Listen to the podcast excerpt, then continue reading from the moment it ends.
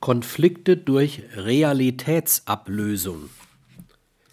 Jede Form von Realitätsablösung disponiert zu besonders schwerwiegenden Konflikten.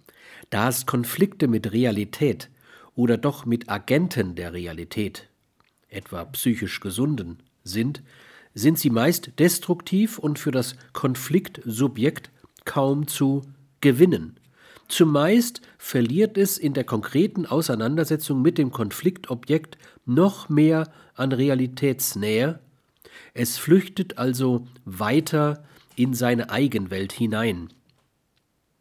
Zu solchen Konflikten sind keineswegs nur Paranoiker oder paranoide Persönlichkeiten destiniert, sondern alle Menschen, die nicht in der Lage sind, semantische und psychologische Daten zu unterscheiden